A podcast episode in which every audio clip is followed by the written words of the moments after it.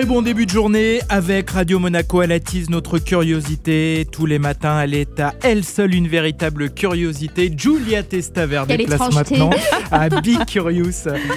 Alors, il a 4 millions d'abonnés sur YouTube, 1,5 sur TikTok. Ses vidéos sont courtes, percutantes. Elles répondent aux questions les plus farfelues.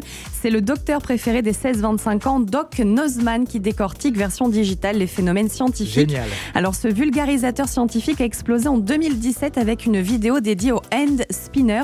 C'est cette toupie à trois branches qui a rendu fou tous les ados et qui a J'en avais une. ben voilà, tous les ados comme Nathalie, voilà ce que je disais. Bref, son talent à Doc Nozman, c'est de faire comprendre et même aimer des notions complexes de biologie, de mécanique ou encore de chimie.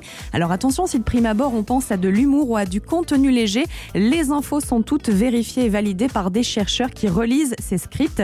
Donc avec Doc Nozman, la science devient presque un objet pop. Le quiz. Allez, on passe quiz. au quiz. Est-ce que vous savez ce que c'est les IG Nobel Pas du tout. Les, les- le Nobel d'Instagram, IG. IG comme Instagram. Non, ça veut dire en fait ignoble. Ce sont des faux Ah. prix Nobel pour récompenser de réelles études scientifiques qui sont toutes plus insolites les unes Ah que les autres. Les études beaucoup, préférées hein. de Benjamin Ouais, voilà, c'est qu'on a à la fin de la matinale en Vous général. allez peut-être m'en offrir une d'ailleurs. Alors cette année, l'IG Nobel de chimie a récompensé une étude sur les odeurs émises par le public dans une salle de cinéma et qui euh, changerait hein, d'après le film visionné. Je n'ai pas poussé plus loin euh, le détail de cette analyse.